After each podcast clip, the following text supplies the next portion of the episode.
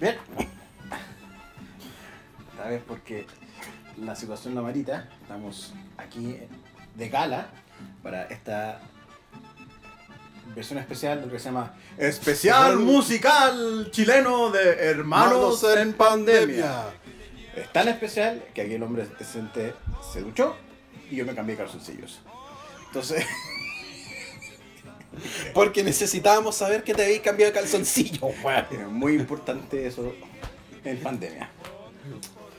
Ya, como amenacé la semana pasada, que increíblemente vamos a, vamos a hacer un capítulo uno por semana, porque quizás no se vea nunca más en la historia, eh, vamos a hacer este especial de música chilena. ¿Por qué? Porque se me ocurrió. A ver, Tema tópico, rápido. Pongámosle 80 comillas en rápido a hacer por- porque no fue rápido de hacer, o por lo menos no se sintió rápido de hacer.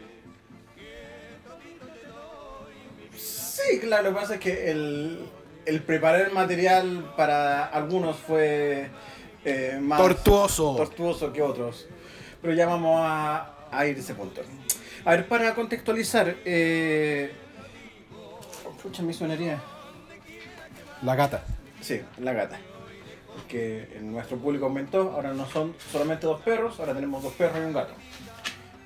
Ya vamos a tener dos perros, un, gato y una jirafa, si es que el presupuesto lo da.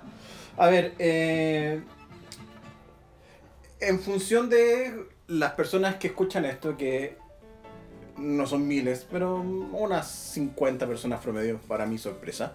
Eh, no sé las edades, pero suponiendo que son todos o gran mayoría cercanos nuestros, deben saber que eh, somos post 35 años. Yo recién cumplí 40 y aquí el hombre presente cumplirá 36 eh, en un periodo de un mes, dos meses más. Entonces, nosotros crecimos eh, musicalmente hablando en los 90. Eh, claro, yo era niño en la música de los 80, pero quizás como el, el golpe principal fue en los 90, con sábado taquilla, más música. Entonces, me siento más identificado con esa música que con la de los 80. Y eh, yo crecí con esa música, Nicolás también creció con esa música. Entonces, eh, un poco para, para explicar qué es lo que vamos a hacer, eh, es, ver qué es lo que crecimos. Claro, al principio de los 90, eh, si aquí hay un musicólogo o alguien que sabe música o dice saber demasiada música, esto es una sensación mía, no significa que lo que voy a explicar acá en este cuadernillo que hice, que Nicolás me mira increíblemente porque hizo una pauta, cosa que yo no hago, Sí, eso es lo que es una de las cosas que más me sorprende. O sea, se me critica porque yo llevo el punteo de las cosas que ha- hablamos. De repente se me critica por hacer el punteo de la cosa de lucha libre y que hay una pauta con, con líneas, con estilo. Pero bueno, En fin, eh, es solamente porque es el super duper especial musical de los de la música chilena. Parte uno. Parte 1. Sí, porque porque no po- porque el concepto de síntesis y de, con- de síntesis, de agrupar cosas y de ser conciso, aquí no existe. no, no existe para nada. Y bueno, entonces, claro, en los 90 cuando partió esto, eh, no es que haya partido.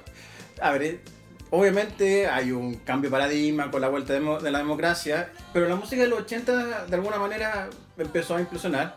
Y en los 90, ¿qué, qué quedaba? Quedaba así como que la gran banda eran los prisioneros. Y que ya estaba media partida porque había Media, o sea, bueno, González y Tapia sin área, pero muchos dicen que Corazón es el mejor disco de los prisioneros, pese a que es el último de su primera fase.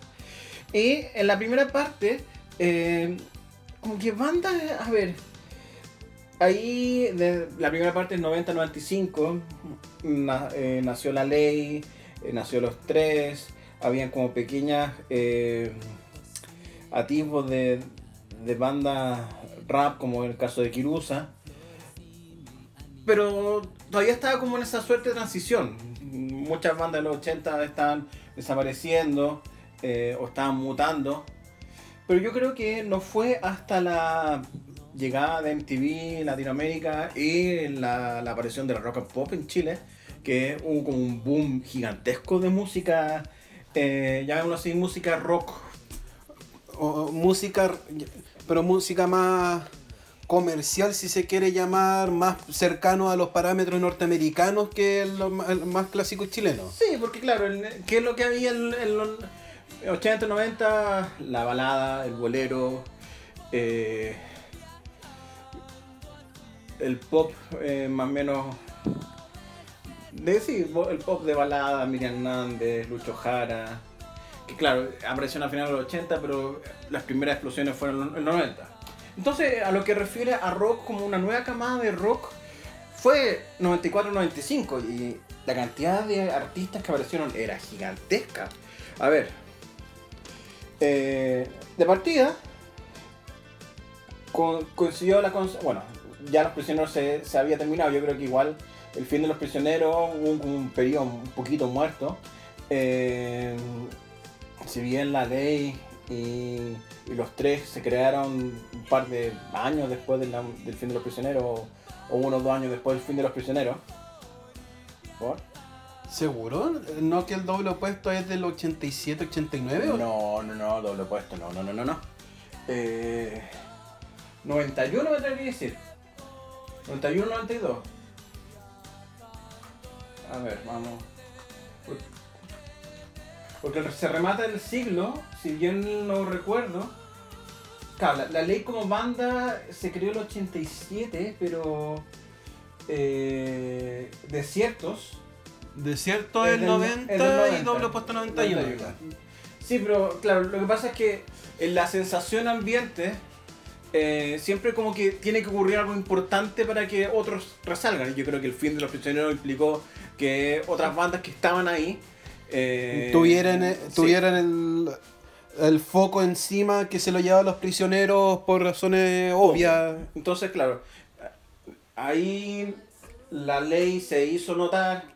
eh, los tres que también llevaban su tiempo, lo- los, tres, si bien recuerdo, el 89, demos, demos un segundo. Claro, efectivamente, la- los tres como que se forman en el 89, pero la, eh, su primer disco, eh, miento, sí, según esta cosa llamada Wikipedia, eh, llevan harto tiempo, pero la banda como tal aparece en el 91 con, eh, con los tres. Y, tal como lo había dicho, se remata el siglo del 93. Entonces, eh, ¿qué pasó? En el 94-95 con la explosión del, de rock and pop y la llegada de, de MTV Latino, sí, hubo una reexplosión. ¿Ah? No, no, dale. Ya. Entonces. Ya. Entonces, a ver. Igual la cantidad es gigante. De, bandas que tuvieron su no- connotación. A ver, eh, sumando la, la consagración de la ley y los tres, aparecieron Lucibel, Los Chancho en Piedra, eh, Javier Parra, Tiro de Gracia, La Pose Latina, y eh, bueno, los ex, que eran los barracos, que a su vez eran los ex UPA. Y algo que quizás es importante mencionar, como que el, el, el mainstream del metal, yo creo que en los, Sí. no- en los 90 hubo un- efectivamente una notoriedad mainstream del metal, que el metal chileno tiene una historia bien interesante eh, para contar, que no lo voy a abordar acá. Hay Eh, muchos documentales al respecto, ya sea de Vía X, Rock and Pop, etcétera. Sonare tiene. De verdad hay mucho documental y efectivamente es muy interesante, pero yo creo que las bandas más notorias que aparecieron, que provocaron la notoriedad del metal en los 90, Criminal y Dorso. Sí, efectivamente, Crimen en el Dorso y bueno, habían otras, aparecieron otras bandas como 2X que eh, aprovechó como el, el vuelo del nu metal eh, y se integró eh, Dragma que eran como la versión chilense de Metallica a los 90. Eh, bueno, por lo menos esos son los que eh, mencionó Lucio, ¿cierto? Sí, mencionaste Lucía. Y esto es así, súper a la rápida. Sí, sin, sin eh, hablar de otras bandas como, no sé, pues, eh, Chogun, Los Cristianes, ¿Cómo se llama la banda de Eddie? Eh, ah, se me olvidó la banda de Eddie Pistolas, que era. Eddie eh, Pánico. Pánico, pánico, eso es. Obviamente es una banda que eh, promocionaba a Rolando Ramos, que es un personaje de culto. En infinito sentido. Entonces, claro, hubo todo un renacer. Pero como todo eh, renacer, eh, como que de alguna manera empezó a apagarse. Yo creo que eso ocurrió en el cambio de siglo. El 99, entre el 99 y el 2001 empezaron a ocurrir varias cosas. De partida, eh, el 99 la ley sufrió su primera implosión. Se fueron dos de sus miembros, los cuales formaron Psycho.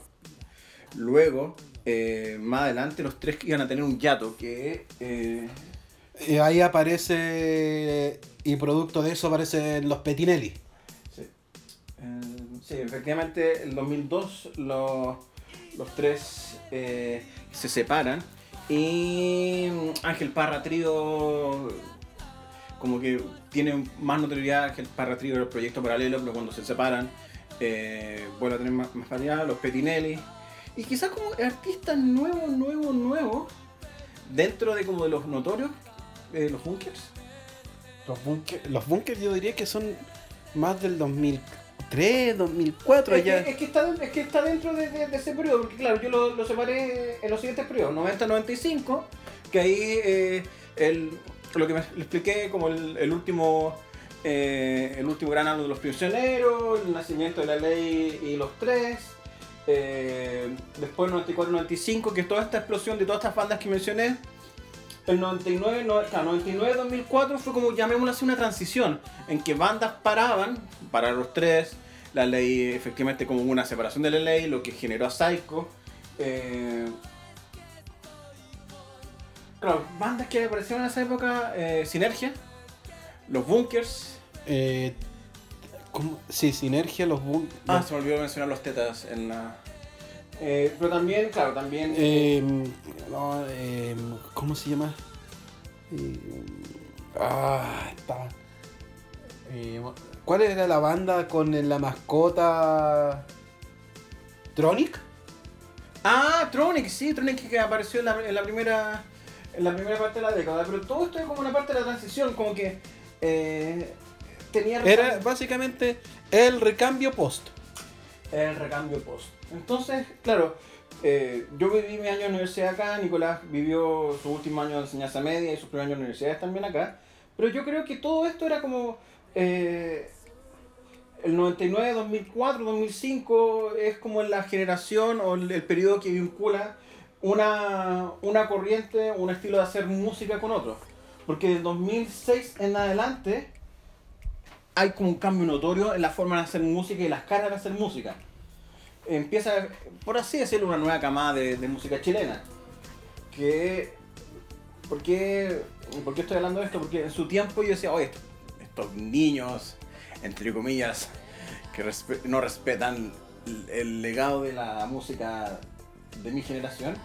Y me doy cuenta que todos estos niños son contemporáneos nuestros. O sea, la Javiera Mena tiene 37 años, Jepe tiene 38, el Nano Stern tiene cerca de 40. Y hay personajes que efectivamente están como en, en las periferias que eh, como que se gestaron en tal época pero explotaron en otra. Por ejemplo, Manuel García. Manuel García tiene 50 años, que debería estar en, en, en la lista anteriores, pero él apareció al final con o se hizo conocido junto con esta camada.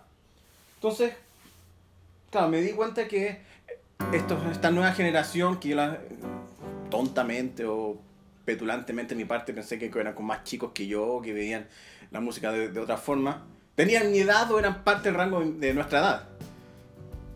Entonces, claro, por mucho tiempo como que los renegué o no les di tanta atención y que de a poco lo, lo empecé a escuchar.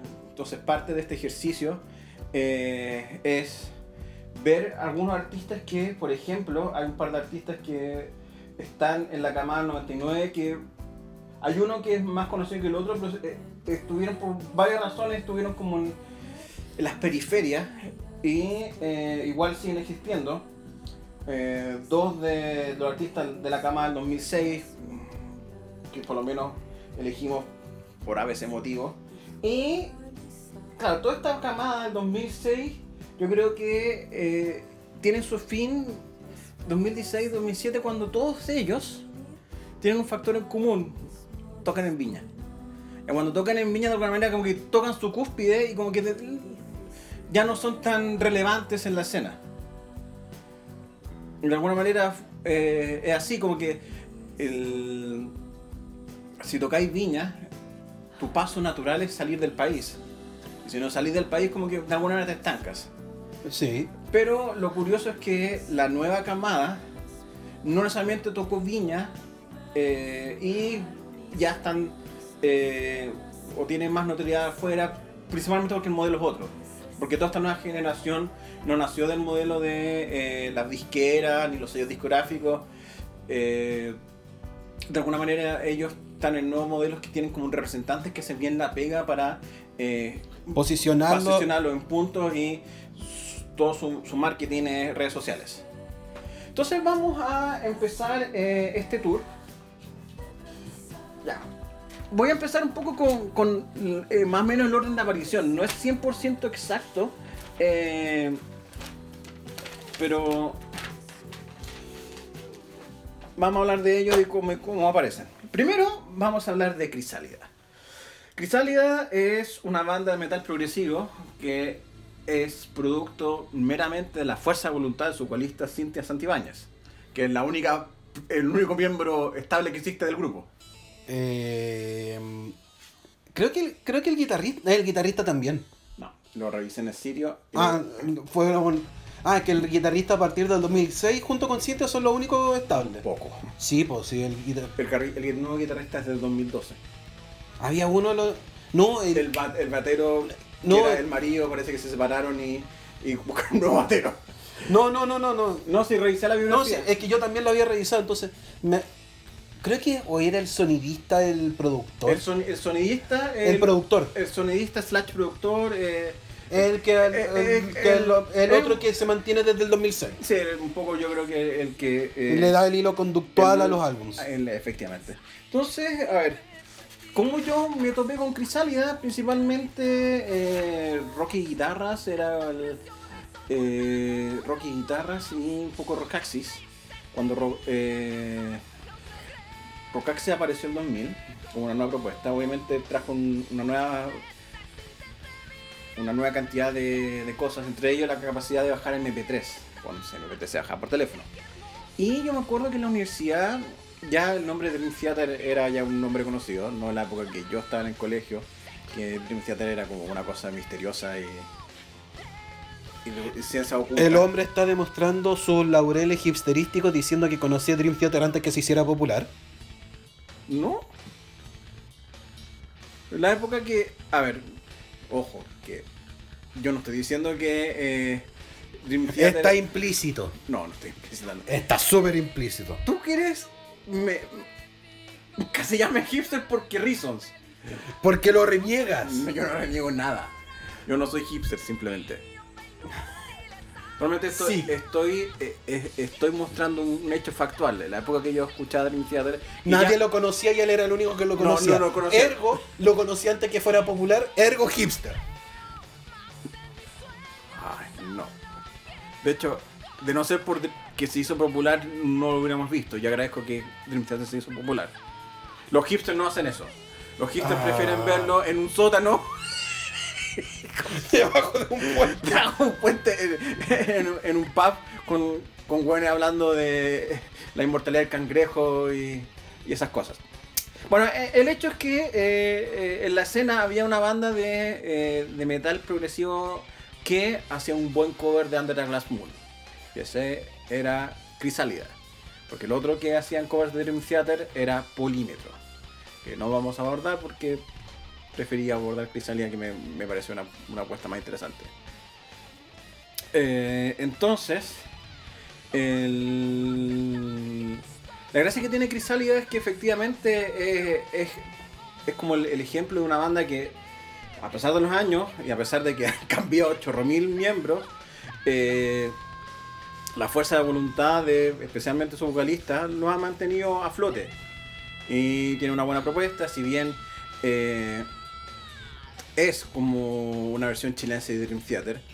Yo no lo sé. A ver, lo que pasa es que los primeros dos discos que tú no escuchaste el. Sí, el- sí los escuché. El segundo disco igual tiene su, su cosa de Theateresca. Después varía un poco al sonido como medio de Gathering. Sí, eh, no, efectivamente, o sea, eh, eh, se, nota, se nota mucho el cambio de sonido a partir de Alas y Raco en particular. Ahí se nota mucho el cambio de sonido desde... Aunque yo no...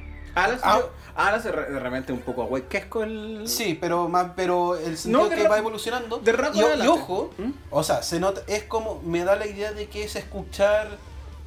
Era una mezcla entre Stratovarius con los teclados de Derek Sherinian. Sí, bueno, pero claro, Stratovarius era también parte de, de ese lote de grupos que. Y se ríe solo, se ríe solo. A ver, el, el CD de Stratovarius llegó por magia y, y recuerda que los CD de Stratovarius acá en esta casa llegaron por dos vías distintas, yo y tú. Así que Sí. tú también eres hipster. No, ¿Por qué? porque el Visions es del 95, llegado es el 98. 97. No, 90, 95 97 el, el Episodes. el Episodes. Pero, pero llegaron mucho más, mucho más tardío en ese El sentido. Visions llegó a esta, en esta casa en diciembre del 98 porque me lo pasó Javier Contreras, Alex Giruco, que no creo que esté escuchando esto, pero si está escuchando, hola Javier. Eh, me lo prestó, que era ya un CD pirata, entonces yo lo grabé en cassette. Y ahí te- tuvimos el Visions. Después creo que llegó el Infinity, que eso te lo no, conseguí. em, el, o el, el Fourth Dimensions. el Fourth Dimen- Que ese te el cons- Dimensions ese me lo conseguí yo. Sí. Yo me conseguí también el, el- yo me conseguí el Fourth Dimensions y el Episode. Ujú. Y Y me los conseguí el 2000 de hecho. Bueno, pero no importa, llegaron. no, 99, no, 99, 99, 99, ya. 99.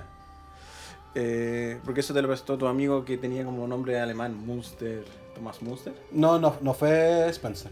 No fue Tomás Spencer. Hola Ok. Tomás. Que tú sí sé que, me, que nos escuchas.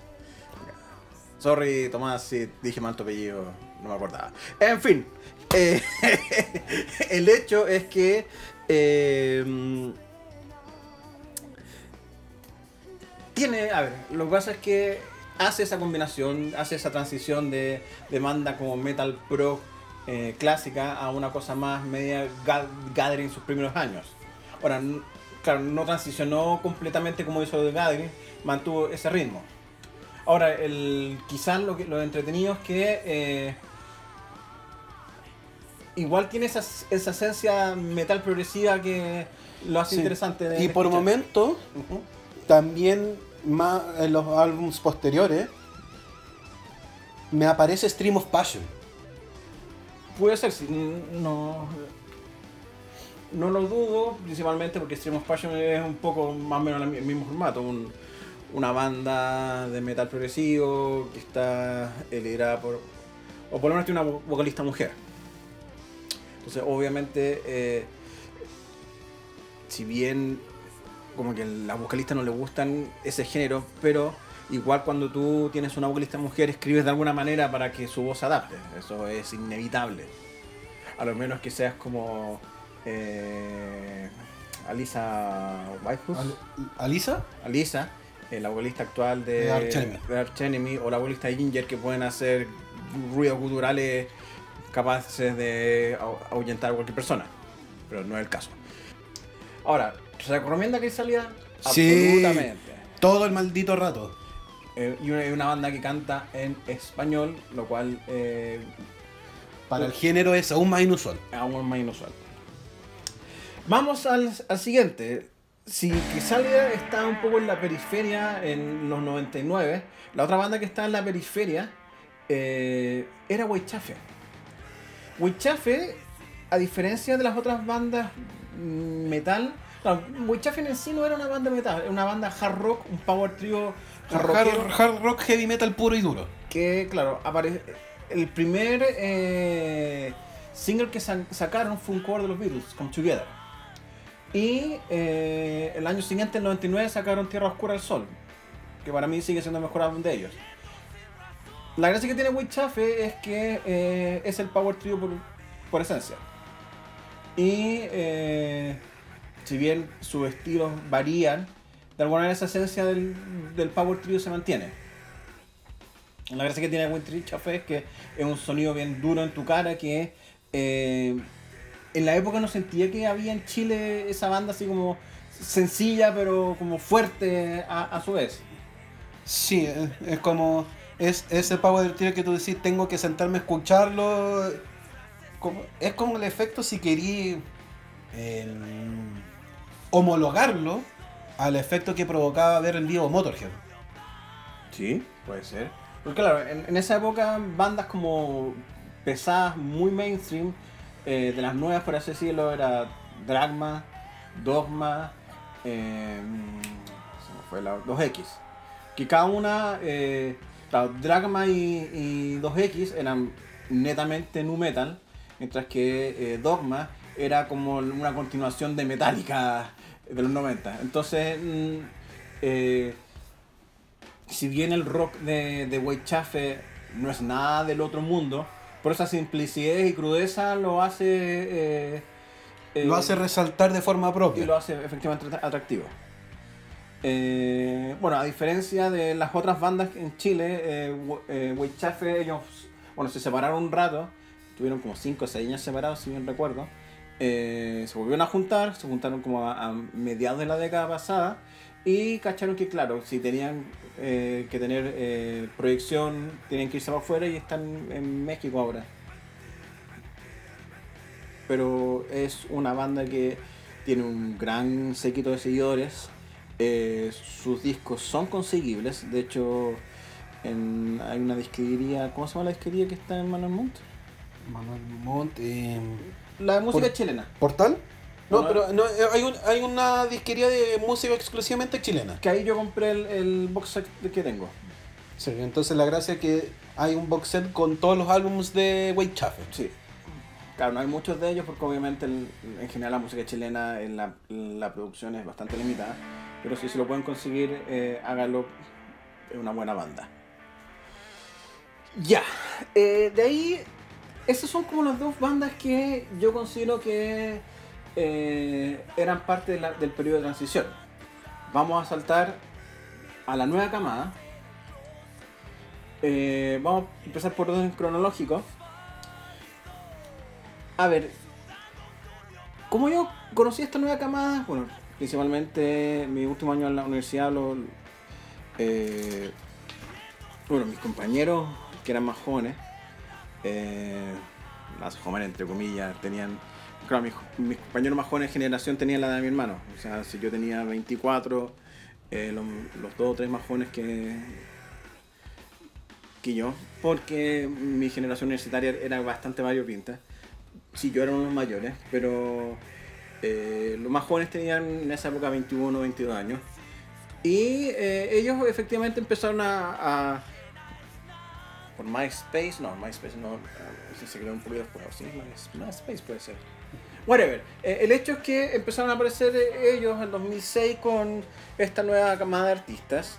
Y eh, yo creo que si el 90 rock and pop jugó un papel importante, yo creo que en la segunda mitad de la, del 2000, yo creo que Vía X jugó un papel súper importante en fomentar nuevos artistas. De hecho, toda esta camada eh, de artistas yo los vi en Vía X, en estos especiales que hacían de música chilena, o en, los programas que hacía Franzani, o el, o el mismo Sichel. Eh, creo que Villuta no, no tenía invitados musicales en su primer run, creo que no. Creo, me parece que no No, tampoco. entonces, pero sí me acuerdo de, eh, de Sichel y Franzani en, en algunos programas que tenían gente. Eh, y ahí vi un variopinto de, personajes que son parte de esta generación, empezando por la Javiera Mena, eh, bueno, Jepe, Nano Stern, eh, la Camila Moreno. Juana Colores, Camila Colores, no me acuerdo bien, pero eh, mm, varios, varios pintos. Entonces, eh, claro, hay, hay dos que elegimos. Hay uno que eh, a mí me llamó la atención en esa época la Javiera Mena porque mujeres tocando sintetizadores eh, era raro. Es- Muy raro, seamos serios. Es, es muy raro. Y siempre su nombre lo, lo tuvo en el, en el radar. Ahora, yo creo que Javier Amena, hasta antes de Nueva Era, era como igual un nombre underground. Yo creo que desde Nueva Era con, con Espada, que creo que Espada, y aquí puede cargarle mucho a la gente, pero los jingles eh, o, el, o el crossover entre artistas y, y jingles ayudó mucho porque esa canción estuvo en un comercial mi espada, pero no me acuerdo exactamente, yo creo que no sé, no sé si de BTR o, o algo así, pero el hecho es que la canción se hizo conocida por ahí. Y bueno, eso después catapultó a que, a que cantara en Viña. Entonces, eh, escuché o escuchamos, el, para hacer una suerte de contraste, eh, su primer disco y su último disco que es el Nueva Era. El... Claro, efectivamente hay un, una diferencia entre el cielo y la tierra de un dream pop muy etéreo y un poco latero a algo más fiestero, pero siempre eh, en la, en, en la beta electrónica. O sea, Ja- la Javier Sí, Amena, lo que Javier Amena ha sido como bastante eh, eh, consistente, consistente en, y- en usar en la ambientación electrónica. Ahora, en la primera e- e- etapa, para mí es más fácil difer- diferenciarlo como en su primera etapa era pop electrónico. ¿sí? Era mucho más. Era, eh, las canciones eran claramente una estructura de pop mucho más centrada en, en gancho, en estructuras más, más típicas, más comerciales. Ahora, era un dream pop porque igual es medio etéreo y... No, ah, no, no, no lo llamaría Dream Pop. ¿No? Mm, Yo no. Yo un poquito sí. a ver, pero es que tiene unos toques, pero no es el fuerte. Sí, te, te lo doy. Entonces, y, y ya la nueva era es, es la inversión total. Sí. Eh, se, se centra en el aspecto electrónico, en las bases electrónicas, en los sonidos electrónicos, con un con un barnizado pop. Pero eh, las canciones de Nueva Era, si bien eh, son más electrónicas, como que son más eh, enganchables que en su primera era. Es que están, están pensadas, al ser electrónicas, están pensadas para electrodance. Efectivamente. Entonces las primeras canciones pop no están pensadas para que tú vayas a un a disco a escuchar y bailar sobre ellas. Están pensadas para escucharlas en fiesta, cosas así. En Nueva Era, claramente, al ser mucho más electrónico, tú tienes que llevar esa música a donde, a donde se ejecuta, que son este tipo de eventos. Y claramente son mucho más bailables, pero es por, un, por, por el tema natural de... Bueno, eh, también el.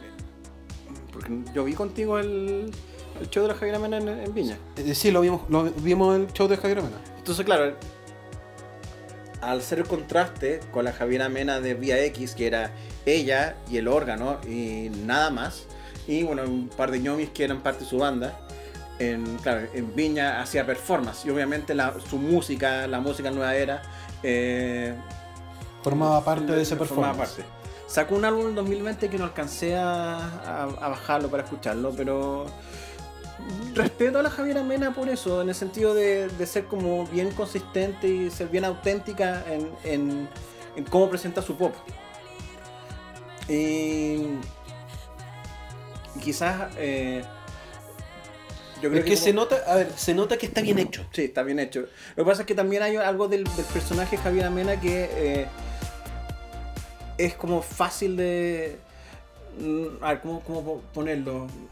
No, lo- a ver, es, es la es como la contraposición a Jepe. No lo había pensado así, la verdad. Claro, si bien es parte de esta nueva. Javier Amena no, no, no tiene ínfulas de ser como yo estoy por encima del resto. Que el personaje, el próximo personaje que vamos a hablar Conche tu madre. Entonces, eh, si bien, claro, yo no, no iría a escuchar todos los días Javier Amena, no es un. no tengo problema en escuchar su música. No causa que tú quieras ir a donde está reproduciéndose la música y desenchufarla. O sea, si me regalaron un disco, de hecho ba- bajé el. eh, tuve un voucher de Portal Disc que recomendamos, si quieren escuchar música chilena, Portal Disc. Portal Disc tiene mucha música gratuita y hay cosas pagadas que tampoco es. O sea, no hay precio, es, es- es el mínimo dos mil pesos y creo que nadie se va a dejar sangrar por dos mil pesos. Sí. Y en algunos casos incluso están las versiones FLAC para, para los buenos exquisitos como nosotros. Entonces, el siguiente en, en nuestra lista es el nunca bien ponderado GP. Y nunca va a ser bien ponderado. Ya, a ver, vamos. Jepe eh, es parte también de nuestra nueva, esta nueva camada. Eh, él es parte de un, de un- de un sello discográfico llamado Quemar Cabezas, Cabezas, creo que su sello discográfico que es un conglo- conglomerado de artistas independientes. Hace poco salió que él firmó con Warner, lo cual quizás le, le genere un, un- Una embolia cerebral. una contradicción ex- existencial y genera una, Embolia cerebral. una singularidad. Eh, a ver, ¿cómo definir a, a GP? Yo tengo una definición perfecta de Pero, es que antes de que tú te largues con tu espada hacia Jepe, a ver, Jepe eh, cultiva un estilo algo así como folk eh, andino medio electrónico. Eh, que antes obviamente era como medio indie, que después como agregó un poco el electrónico, después agregó las cosas medio andinas. eh, donde su ukelele, que es como su instrumento eh, distintivo, ha- hace presencia. Eh, yo tengo mi apreciación al, al respecto, pero quiero que el hombre acá, que tiene ganas de hablar mucho y tendido de GP, se exprese. Después vamos a, contrastar ideas. A ver. A mí Jepe ya me cae mal.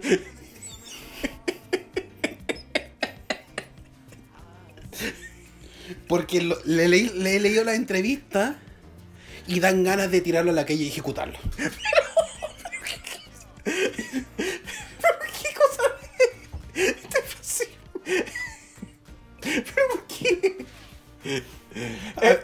Metafórica, no crean que el hombre va a ir a ejecutar a Jepe. Quizás lo mande a, su- a la Unión Soviética. A los gulag de Eduardo.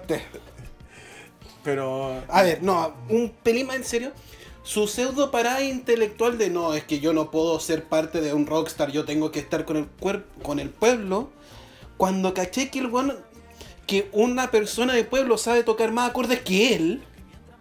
Cuando su, su, su do- a ver, sus primeros dos álbumes, el weón literalmente usa dos notas, dos acordes. Y el problema es que como su música es tan minimalista, lo único que te queda escuchar es su voz y sus letras. Y dan ganas de pegarse un tiro. Es el equivalente más o menos de.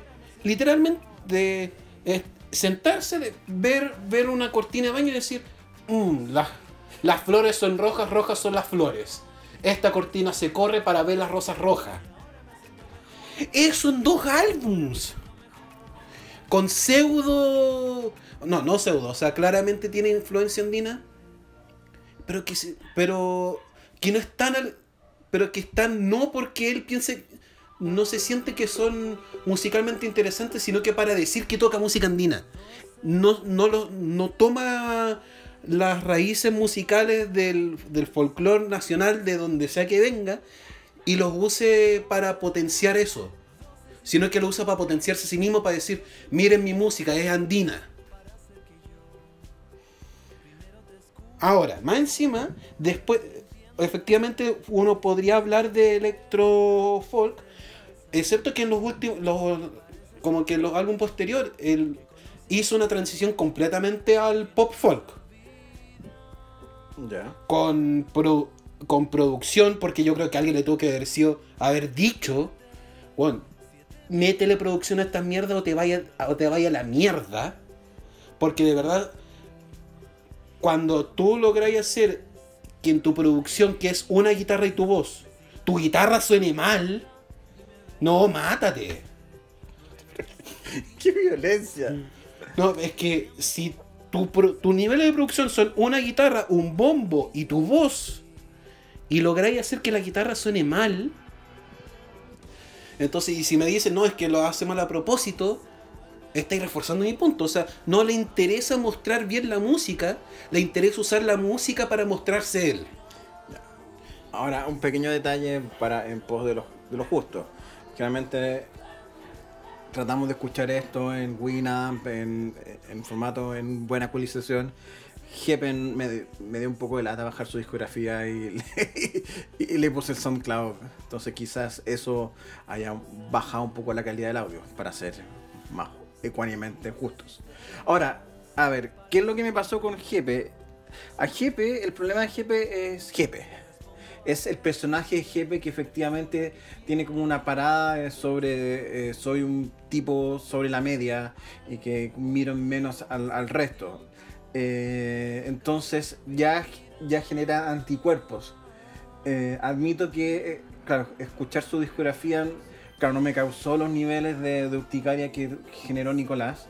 pero admito que no, no tuve el rechazo que en principio iba a tener. Pensé, yo, yo pensé que iba a estar con más predispuesto a rechazar completamente la, música de Jepe. No fue así.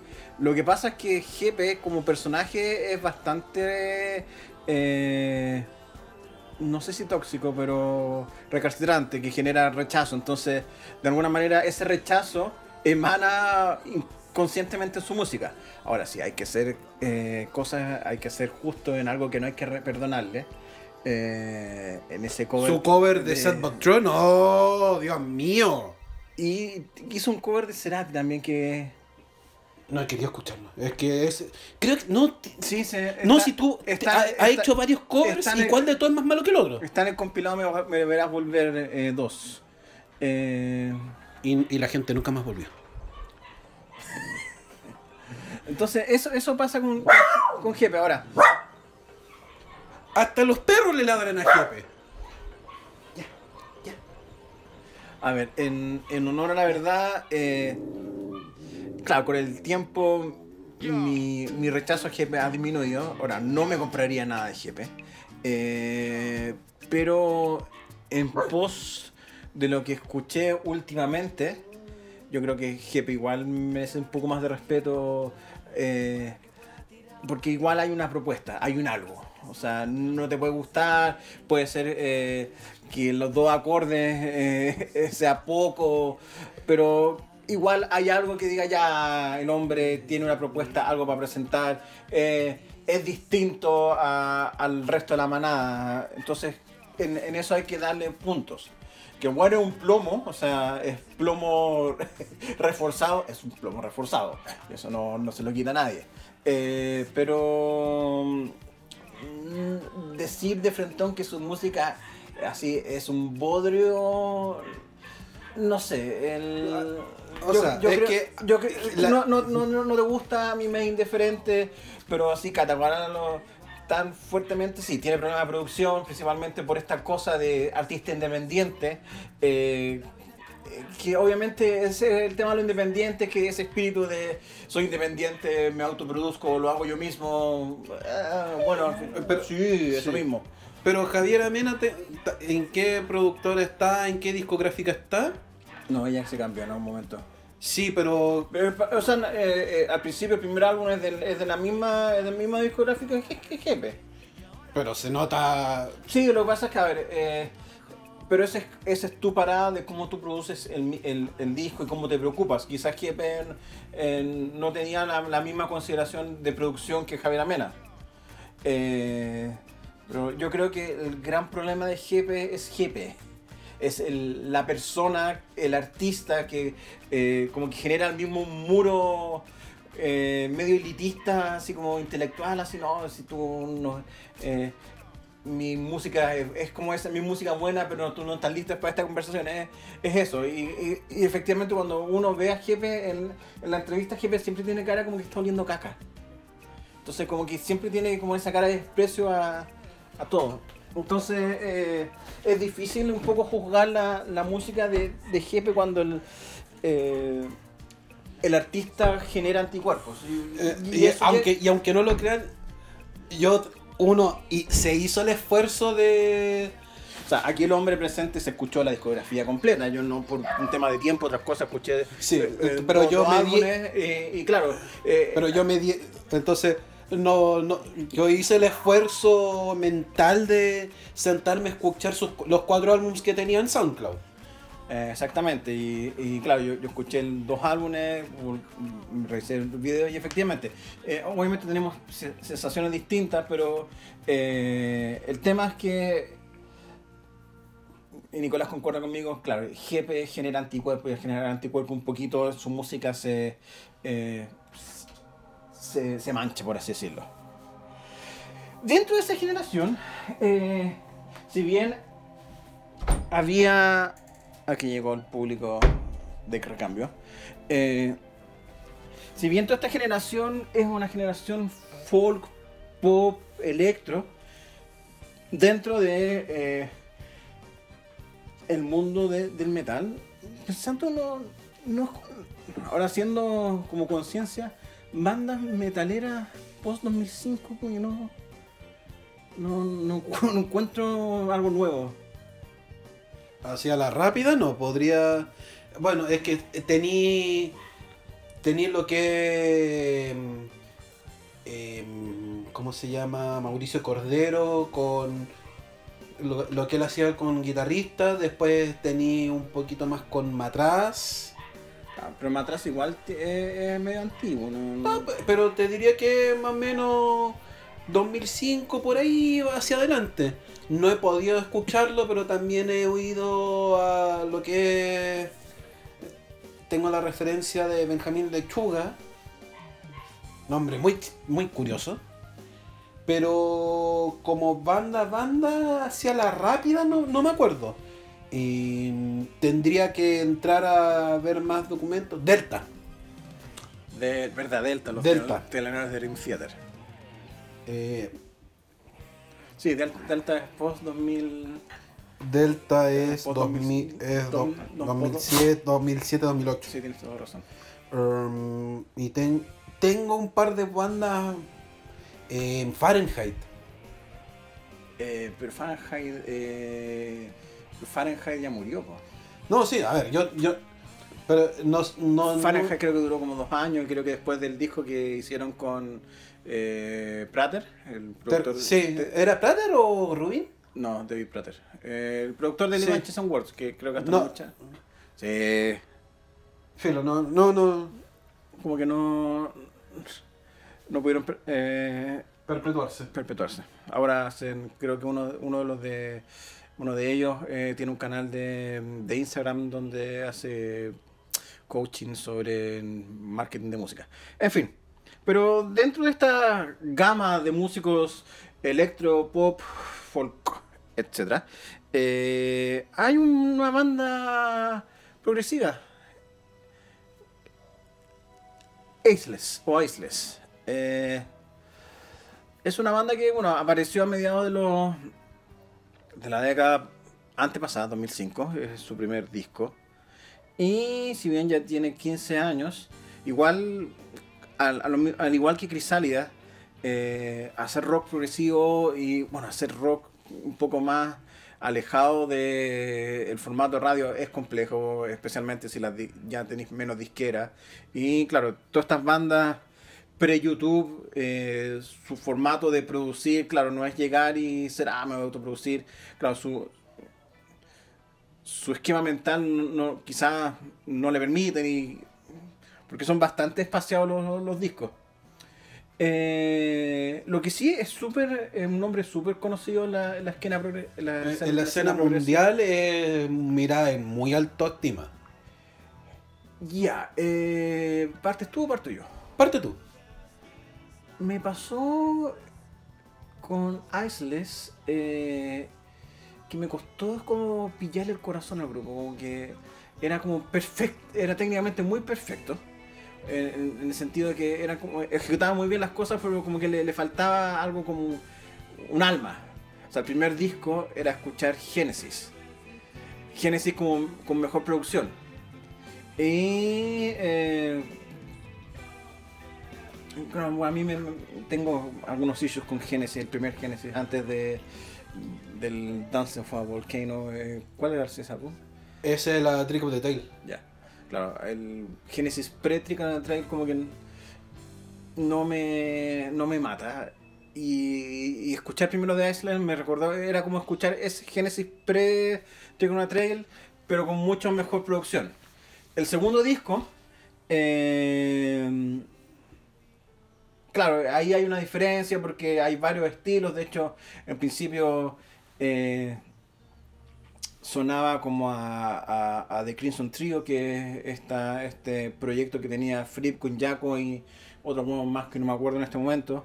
Eh, y como que realmente se paseaba entre IQ y Merillion.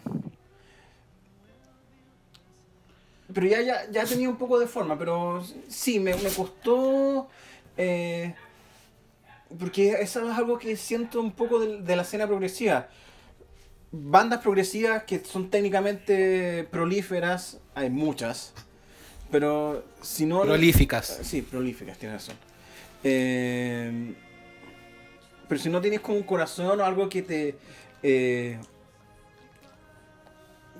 te haga mover o, te inste a seguir escuchándolo, una banda progresiva puede ser muy lateral. A ver, a mí no me pasó tanto eso, pero entiendo de, de dónde viene. O sea, tengo varios amigos que estamos, que escuchamos prog en general, y varios me habían dicho que no les gustaba Isolus precisamente por el tema que tú mencionas de que no le encuentran alma. Ahora, yo no sentí tanto eso, pero lo puedo ver, pero sentí, pero como lo que me pasó fue que cuando lo escuchaba, yo lo encontraba interesante y decía, quiero seguir escuchando esto, me pare me llamaba la atención o quiero saber para dónde van, qué sé yo. Entonces yo no sentí ese tema de no tenían corazón. Me, genera- me generaba curiosidad el cómo estaban armando las canciones, para dónde iban las canciones. Entonces yo decía, "Mm, me voy a quedar escuchando esto. Ya, el segundo disco, algo, algo así me ocurrió, pero. eh, como que, eh, claro. Tenías que ponerle mucho de tu parte para. A ver qué pasa. El Hegel. Pero Hegel. Ya, pues Darwin. Ya, dale. Ya, no soy pesado. Claro, tenías que ponerle mucho de tu parte para. como para entrar. Y claro, si bien la música progresiva eh, uno debe poner de su parte, yo creo que dada la cantidad de, de grupos, eh, igual el, al momento de hacer tu música, como que tenés que eh, ser más emotivo o hacer algo un poco que te, salga de- de la norma. Ahora, Espe- especialmente eh, el si a ver porque cuál es el tema claro tú no sabes cuando alguien llega a ti como banda por primera vez. Y es un, claro, un- un desafío. Entonces de repente como hacer música eh, muy orientado a, a tu fan base también puede ser un poco peligroso lo que hablamos la otra vez con, con Caligula's Horse. exactamente Ahora, o sea, dentro de lo que yo escuché, habían toques de Génesis, pero la primera parte de repente yo me por momento habían influencias de de Police, de repente habían sonidos muy de, de Police y de principio de los 80 sí. Que Y- yo lo recordaba más a, a Marillion de Fitch y por momentos yo, yo podía sentir la primera época de Spock's Beard. No sé, y, y eso que The Light, que es el primer disco de Spot, yo me, me lo sé de memoria. No sé, el... Pero, pero yo hablo la como la Claro, la, la primera parte en su general, ahí claro, Sí. no, no voy a, no voy a entrar más Ahora, discusión. lo que sí, los primeros dos álbums tienen. Hay un problema muy feo en la producción. Al vocalista lo pusieron detrás de un closet y pusieron el micrófono detrás de la puerta. Eh, se nota mucho, de repente hay, hay, hay momentos que el vocalista se siente como si estuviese a, do- a 20 metros más atrás.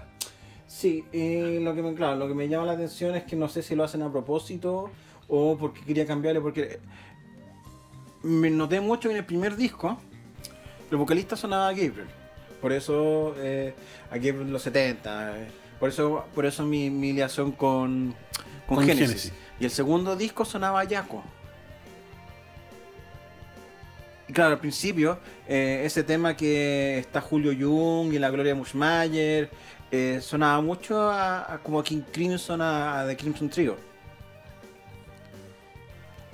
Entonces no sé si era para eh, transformar su voz, pero sí, en el segundo disco se notó que está como apagada la, la voz. Ya para el tercer álbum, ya ahí ya la producción... Dijeron, hola, te re- esto es un micrófono, te lo presento. O dijeron, miren, acá está el vocalista, no pueden ponerlo detrás de un closet si quieren que se escuche. Entonces, a ver. ¿qué?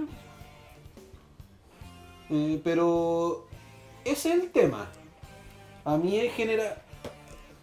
En general, Isles sí me gustó, pero. Entre Crisálida y Isos. Crisalia. Sí, que salía. Yo creo que obviamente el, el tema que el vocalista de Axles eh, no tenga protagonismo y, y claro, la emoción que pone Cint- Cintia Santibáñez en, las cosas hace mucho la diferencia.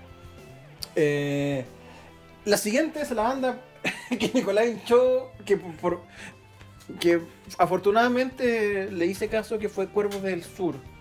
Yo no los, no los conocía, o sea, los conocía de nombre. Eh, Sí, no, sí, yo, a ver, yo también los conocía de nombre, pero el punto es que si estábamos haciendo esto más contemporáneo, no podíamos obviar Cuerpos del Sur. Y no, no hay que obviarlos porque lo encontré una muy buena banda. De hecho, lo encontré mucho más interesante que Isles. Ahora, quizás no. A ver, si es por producción, Isles, y es- si es por producción y técnica, sí, Isles. No, es- no, no, no, o sea, inferior, o- pero ahí está. eh, si hay un ejemplo de banda que como que tiene corazón, es Cuervos del Sur.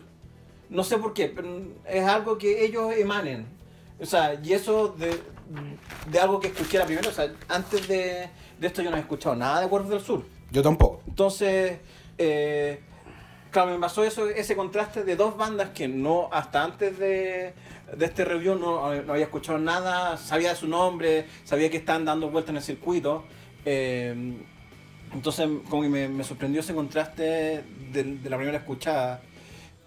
Que de una banda que supuestamente debería estar con más acordes al, a mis gustos, no me pasó mucho. A otra banda que es como una, una suerte de entre los Jaivas y la Payún más, más al, al día, como que efectivamente me, me evocó más cosas. Sí, a ver, yo con Cuervo del Sur sentí que la idea de implantar música nacional, folclórica como tal, dentro de un contexto rock, funcionó mucho mejor y funcionó de forma mucho más orgánica de lo que habían intentado hacer otros señores, jefe incluido. Sí. Entonces, y esto no, y no lo digo por mi casi irracional odio a jefe, esto lo digo de forma sincera que se siente muy, se siente orgánico. Se siente con intención de, tra- de traer esos ritmos y esa música al frente. Y lo sentí un poquito también como. Puedo estar delirando acá. Como, quizás como el heredero de Weichafe en el sentido del poder del. Sí, un poco, pero eh, a mí me... A ver. Lo que pasa es que... No es que salga el, el revolucionario que tengo adentro, pero si yo quisiera golpear cuicos, Pero después yo soy muy terrible con jefe, pero. y- o, o- o luchar por la revolución, a uno de los artistas que eh, como que me invoca a alzar puño y, y hacer barricada es Quilapayún. La cantata te evoca eso. Y el Cuervos del Sur como que también así, de repente empecé a levantar el puño y me A, puse- a mí me a mí me pasa más eso con Weichafe. Weichafe es infinitamente más combativo que Cuervo del Sí, Sur. sí, pero eh, Weichafe Entonces es como con, una- con Weichafe tú te- de repente si, si no te cuidas aparece una molotov en tu mano. Sí, eh, lo que pasa es que ah, hay algo, o sea, Weichafe es como un- un- una crudeza más, más primigenia, como si bien Weichafe es una, un- una banda muy militante y política, por lo menos eh, mm, de alguna quizás, porque lo escuché más en, en alguna época, asimilé un poco su, su violencia, por así decirlo. Ahora, efectivamente, eh, Cuervos del Sur quizás no, es, no tiene ese grado de, de, cru- eh, de sonido brusco que tiene Weichafe, pero la, es que la, la voz del vocalista, que era como una mezcla entre Enrique Burbury, el vocalista de eh, Héroes del Silencio, ¿Ya? y un poquito Cerati, pero más que nada Enrique Burbury. Eh, igual tiene buena voz y como que eh, te llamaba a, a la acción. De repente estaba escuchando y realmente, uh, ¿qué, qué estoy haciendo? qué ¿Por qué estoy juntando botellas? O sea, ¿Qué está pasando? porque estoy buscando benzina. Eh, esa- ese, ese llamado a la acción. Eh, nuevamente son, son bandas que están dando vueltas, que quizá uno por dejado, especialmente, claro, cuando uno... Lo que pasa es que cuando ya... Va a llegar el viejo de mierda que... eh, tiene cierta edad. eh, uno se queda cómodo con sus lugares o sus bandas preferidas para bien o para mal. Y, efectivamente uno tiene choques eh, de cómo ve el negocio. Y, claro, efectivamente eh, hubo una, una época que yo efectivamente escuchaba música entre comillas nueva, pero lo que me pasó es que no, no me evocaba nada. Entonces como que yo paré un poco de, escuchar nueva música porque efectivamente no, que no, no encontraba nada que me, me llamase. Y bueno, obviamente eso tiene sus costos porque el... eh, Claro, Cuervos del Sur igual me hubiera gustado escucharlo antes de esto. Eh, Iceless también, quizás para darle más, más oportunidad. Eh, entonces sí, igual hay que estar un poco pendiente si uno le gusta escuchar música. Ahora, claro, Cuervos del Sur es, parte de eh, la nueva ola de músicos chilenos que eh, son post 2010, que ya son generación YouTube, generación netamente producción digital, donde el sello discográfico no existe, principalmente son eh, management que manejan al artista para posicionarlo en varias partes. Y de esta nueva camada vamos a hablar de dos personajes en particular. Primero, Camila Gallardo. ¿Por qué Camila Gallardo? Principalmente Camila Gallardo es la, fue la ganadora de mm, Yo Soy. O My Voice. O My Voice. My, My Voice. O, sí. De, de My Voice. eh, The Voice, más bien. Sí, The Voice. The Voice Chile. eh, eso le dio una plataforma para a iniciar su carrera solista. La- Lo que me pasó con la Camila Gallardo, o Cami, como ella se llama artísticamente hablando, es como escuchar a la Cecilia Chinique. ¿En qué sentido? Alguien que tiene eh, buena voz, porque tiene buena voz eh, la Camila Gallardo, pero la fórmula de sus canciones no, son, no la encontré arriesgada. Como que, eh, no sé, encontré mucho más interesante la propuesta de Javier Amena que la de la Camila Gallardo. Como que la Camila Gallardo, efectivamente, todas sus canciones están pensadas para radio, para... Es como una apuesta demasiado segura.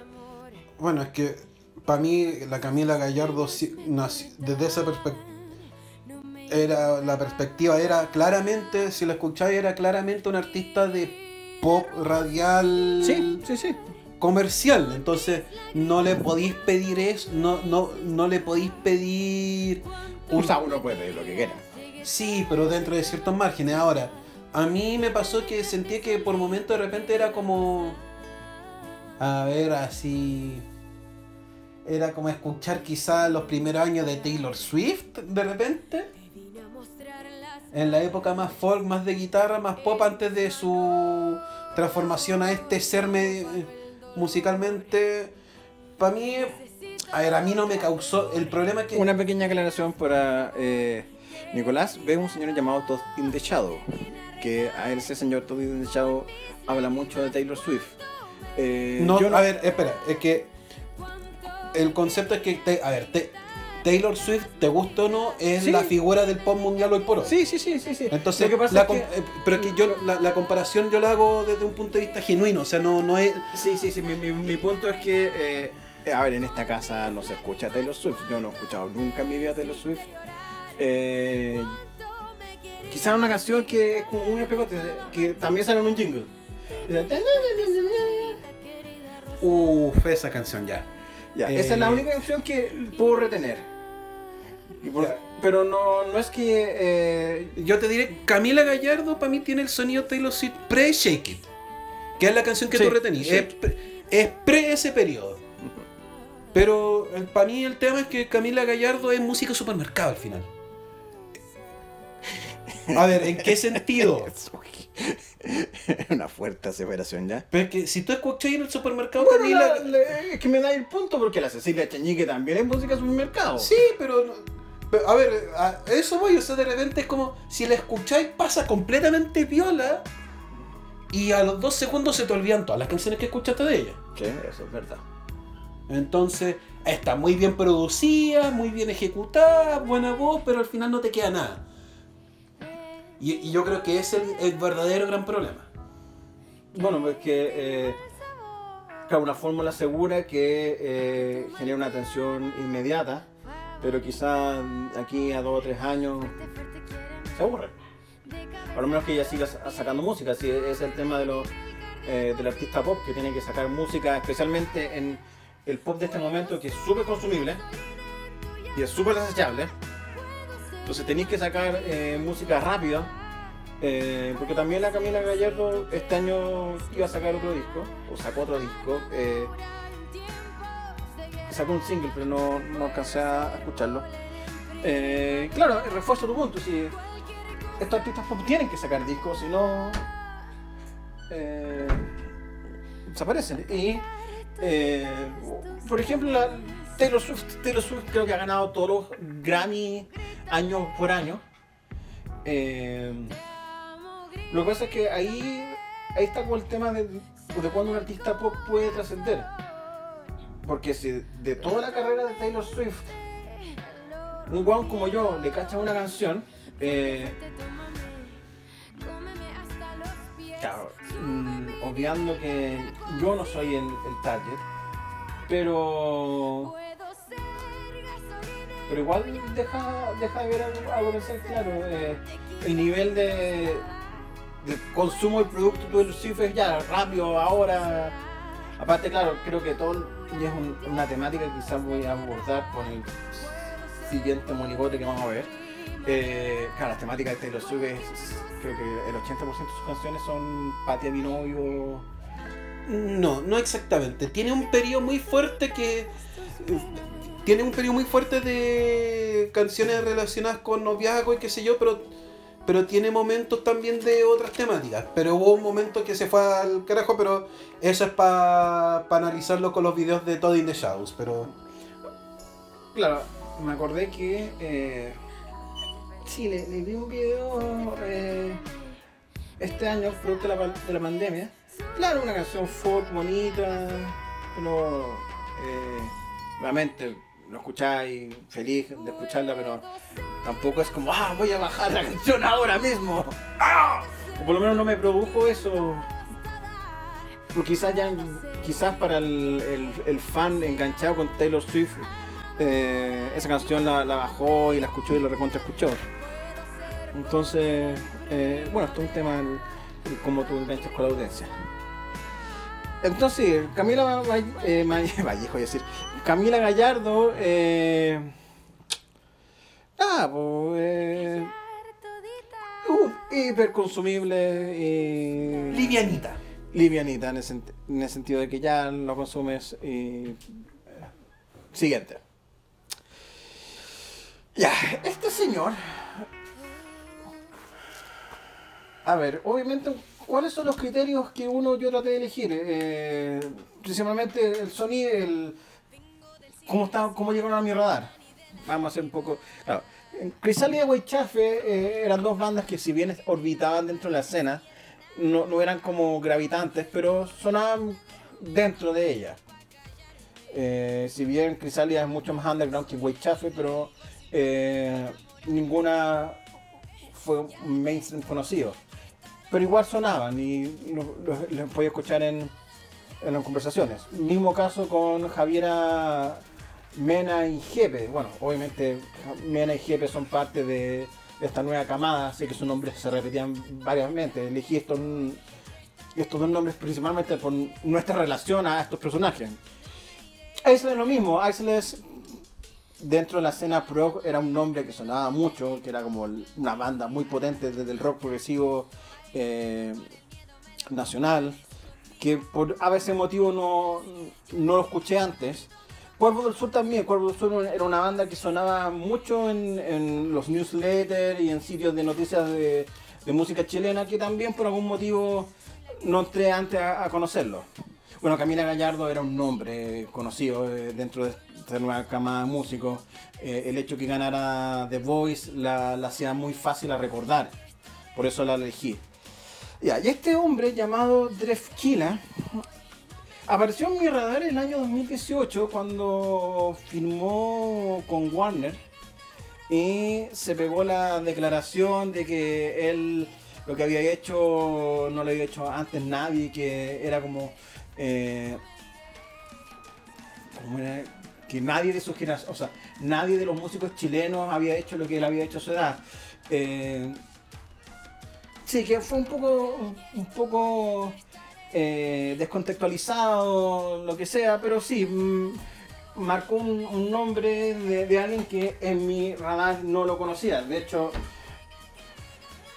de hecho yo conocía antes a la princesa Alba, que es del mismo grupete, eh, que, a, que a Drefkila. Drefkila eh, es parte de todo lo que es la manada del trap chileno. Que ahí, aparte de Drefkila, está la princesa Alba, está la nunca bien ponderada Paloma Mami, que si existe un personaje que hay una relación extraña entre amor y odio en la Paloma Mami. Eh, otros señores. Eh, infinitos otros señores. Infinitos otros señores que es parte de una escena que para mí me es muy extraña. Eh, pero yo dije, bueno, si voy a hacer el, la misma, el, mismo ejercicio jefe de ya hacer un lado mi, prejuicio ante el personaje y escuchar su, discografía y ver quizás eh, que mi eh, prejuicio o preconcepción cambiaba, que en el caso del GP sí hubo un cambio, ya no, no tengo tanto, o sea, no, no tengo tirria, pero no, eh, no me mata GP, pero entendí que hay un problema más bien del personaje GP que su música. A ver, Drefkila es otro cuento. A ver, Drefkila, como el personaje no lo ubico, parece un buen cabro, eh, parece que no, mata a nadie, pero su música y el concepto de trap me, me descompone mucho. Me... A mí, no.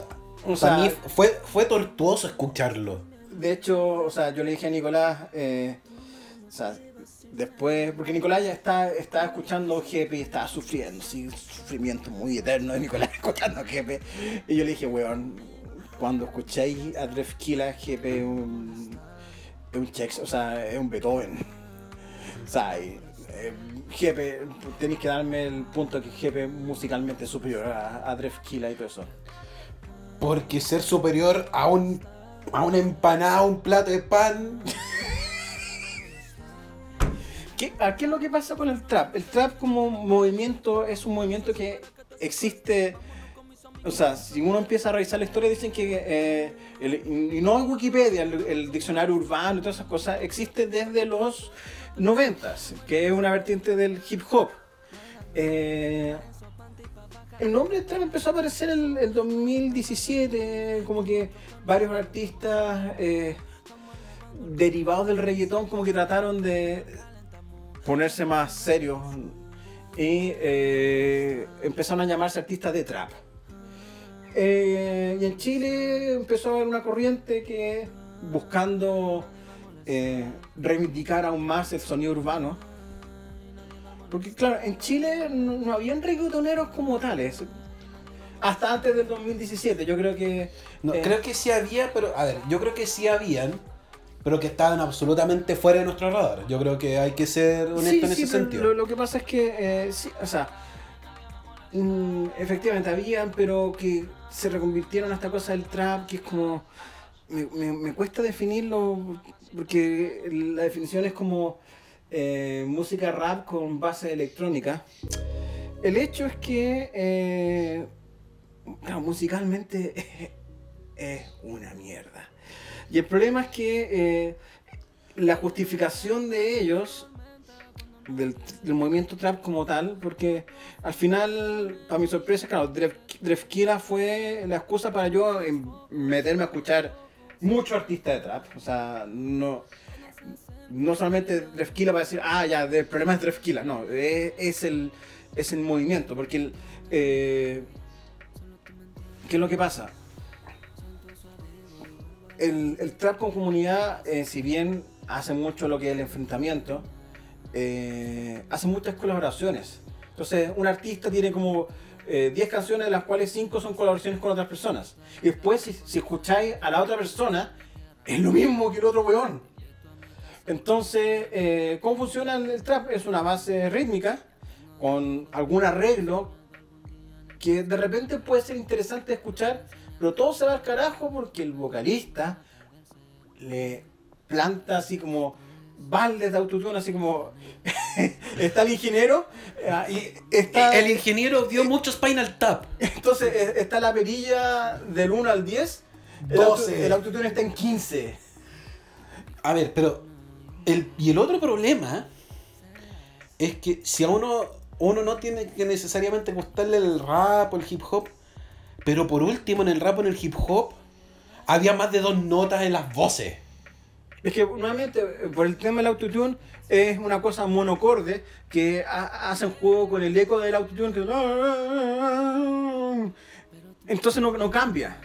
Y eh, no es problema ni de Drefkila, todos los, todos los Es un así, problema del género. del género. El género tiene un problema que las voces son tan monótonas y la base a mí realmente cuando yo yo tuve que escuchar esta eh, escuché las 40 canciones que me recomendaba el programa y yo la canción número 20 yo ya estaba sintiendo yo estaba yo realmente eh, sentía una nube encima del porque era ya córtala ya era una weá como te abrumaba la monotonía realmente el ánimo te aturdía. Esa era la weá. Era una weá que ya te aturdía. Como que la música una canción dos pero ya la cuarta ya está ahí aturdido. Entonces 20 canciones esa weá te dejan en la lona. Fue al menos con Jepe había una emoción detrás. Sí, ha- había melodía. Aquí, nuevamente, a ver, lo que pasa es que el. Claro, el trap, no sé si hablar de género musical es como un género social por per se. A ver, antes de, de- de entrar en, en ese aspecto, el. De mis. Aquí nuevamente el viejo de mierda aparece. De mis 40 años de vida, han habido dos veces que me he sentido cansado de escuchar música. La primera vez que me sentí cansado de escuchar música fue en el concierto de- King Crimson, porque la weá era tan majestuosamente densa que mi cerebro no estaba preparado para eso. Pero la, segunda vez fue escuchando a el maratón de trap, porque ya era como ya, no más. Y claro, efectivamente, ¿por qué? Quizás lo que ustedes están escuchando, ¿por qué este par de hueones se hizo la, la lata de escucharlo? Principalmente para decir, ya, no es que nosotros seamos prejuiciosos, no es que escuchamos una canción, no. Escuchamos, yo creo que cuatro horas. Yo creo que ayer escuché unas tres horas y la primera escuché dos horas y algo, o sea, cinco horas de trap así a la vena. No es que fue un, primer en- enfrentamiento. Ahora uno puede decir, ah, no, es que tuviste una intoxicación de trap. Pero lo que pasa es que hay un tema mayor del trap, porque el... hoy día, 18 de septiembre, escuchamos Tiro de Gracia, escuchamos Saturno y escuchamos eh, la voz latina en la radio. Y si bien yo nunca he sido afín al, al rap, o sea, el Tiro de Gracia es infinitamente superior, es una weá... Yo creo que... es cómicamente superior bajo Eh, cualquier perspectiva Gracia a cualquier trap. O sea, Tiro de Gracia. Porque- Sa- Saturno, que es una derivación de Tiro de Gracia, son maravillosos eh, eh, en comparación a esta nueva camada. Porque el, el porque en el hip hop en general las letras de repente pueden ser más banales o, más, o pueden ser muy profundas, pero se nota que hay una preparación, se nota que se sentaron a sentaron y comenzaron a decir, ah, esto, no, esto no, no cuadra acá, no. En el trap tenía el problema de que los guanes disparan lo que sea. Sí, porque ellos juegan con el free flow. Ahora, que ahí empiezan a, ocurrir ciertos fenómenos que llaman la atención. Muchos de los, eh, por así decirlo, defensores del, del, trap dicen que no, que es el sonido urbano, que es lo que pasa en, en la realidad. Yo viajo mucho en metro y cualquier weón que hace free flow en el metro tiene más conciencia social que toda esta mangaria de weones. Entonces no. Y ni siquiera conciencia social. De partida tienen conciencia para rimar huevadas que ven a dos tonos de, a dos tonos tiene más musicalidad incluso el mero hecho del free flow del metro tiene más musicalidad que el trap ya y, y lo que pasa es que aquí eh, claro yo quiero creer obviamente que efectivamente el, el, trap o el free flow en su en su parte más callejera en, en, en esta porque hay fiestas o sea hay con suerte de duelos que ocurren en generalmente bueno cuando no, había pandemia en discotecas o en, en, en gimnasio donde efectivamente ocurría esta interacción. Sí había había una cosa más urbana. Pero qué es lo que pasa y esto a ver eh, yo creo que el urbanismo muere cuando el artista trap como que sube de estatus.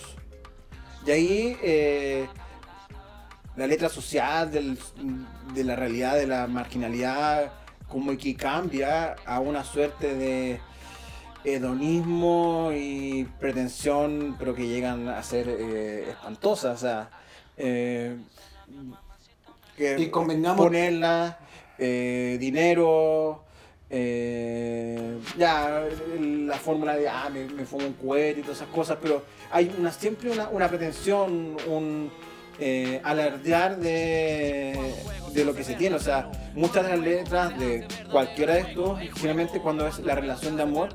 De hecho, eh, es como, entre comillas, más romántico, pero igual, eh, cuando Dref, los últimos discos, porque igual hay como una cierta progresión del personaje, eh, hace afán de de como mostrar que ya él ya tiene un estatus y por eso eh, puede darle más cosas. Hay, hay, un sentido de la materialidad que llega a ser un poquito muy disonante.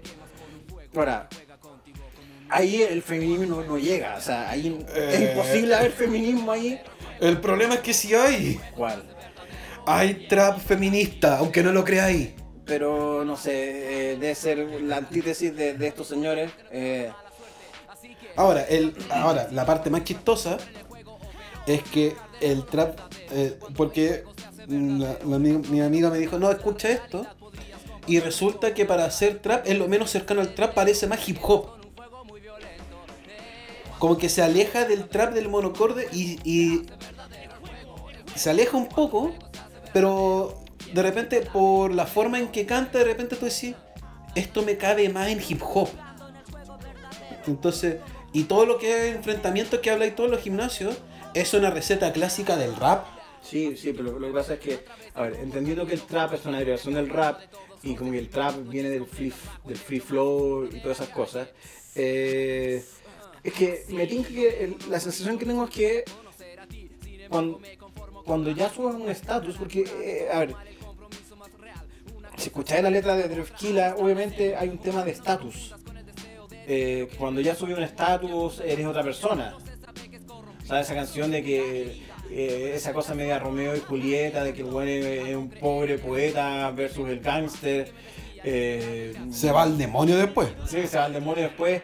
En el mismo video, o sea, en el, el video es, es, raro porque y ahí está, eh, hay toda una maquinaria detrás de esto que eh, es una maquinaria de hacer plata. Entonces, eh, sí, todo movimiento musical es una, es maquinaria de hacer plata, pero aquí lo encuentro que es, mucho y es, demasiado como... Eh, a ver, los videoclips, algunos videoclips eh, son muy bien producidos, pero no... Como que no tiene nada que ver con la canción, principalmente el videoclip lo, lo ponen para promocionar el videoclip, porque es muy raro, o sea, llámeme viejo en el sentido que... aparezca después el nombre del director, de la agencia, de quién lo hizo. Claro, porque son pequeños cortos que lo hacen para el artista, entonces ah, es más bien un negocio, no, no es como un producto, hay una cierta disociación que me llama demasiado la atención. A mí me sorprende que sea uno de los géneros más escuchados que de repente es como... mientras lo escuchaba trataba de entender por qué gusta tanto esto. Genuinamente traté de entenderlo. Yo puedo entender que a la gente le guste el pop o el ritmo fácil de digerir, ya.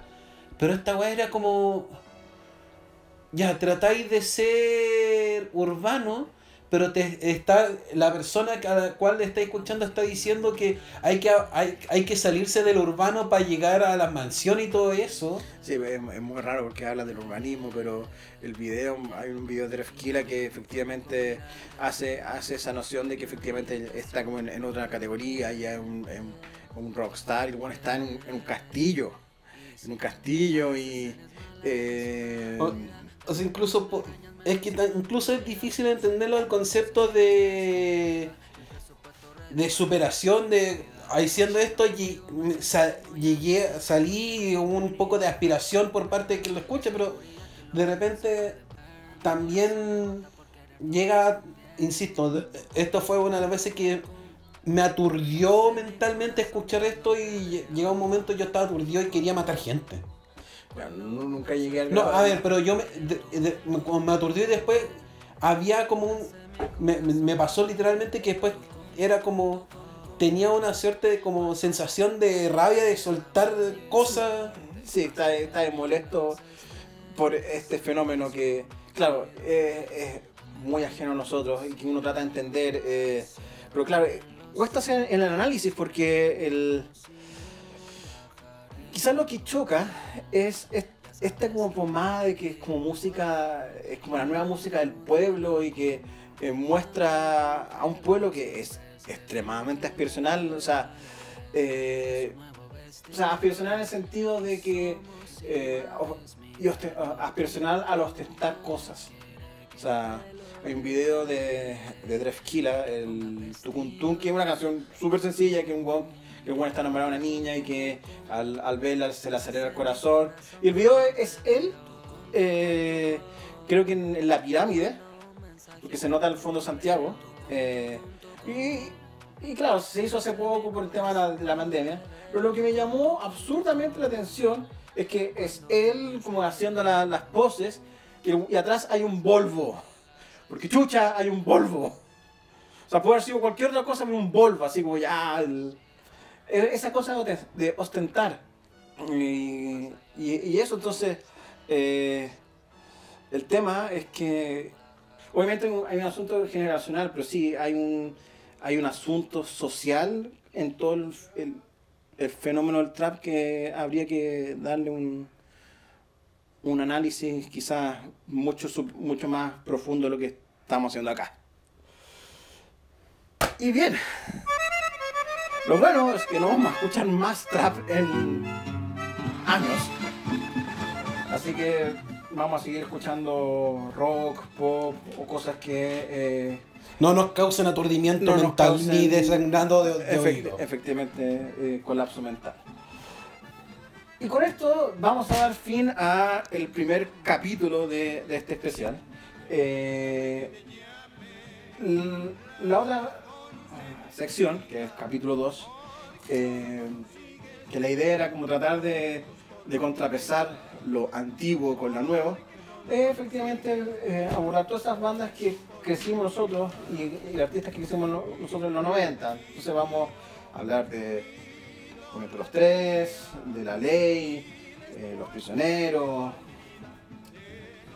y un, varios, etcétera, Dorso, Criminal, Undercraft. Undercraft es una banda interesante. Y vamos a escuchar la banda mítica, no sé cómo chucho voy a conseguir eso, pero voy a tratar de, de hacerlo. Eh, la que versión Salvador Gigantes. Necrosis. Necrosis. Pero Así. necrosis es de los 80, po. pero no importa, pero eh, Ay, entonces, y bajo eso también, filo. bueno, ahí vamos a... Ahí vamos a ver qué otras Sí, cosas aparecen en esta disgregación. Así que, tiki tiki ti. Nos vemos la próxima semana. Obviamente, como no, no puedo hacer tarariririri porque aquí voy a utilizar música especial, así que va a una sonando, la la la la la la la la la la la la la la la la la algo así. Así que nos vemos hasta la próxima semana.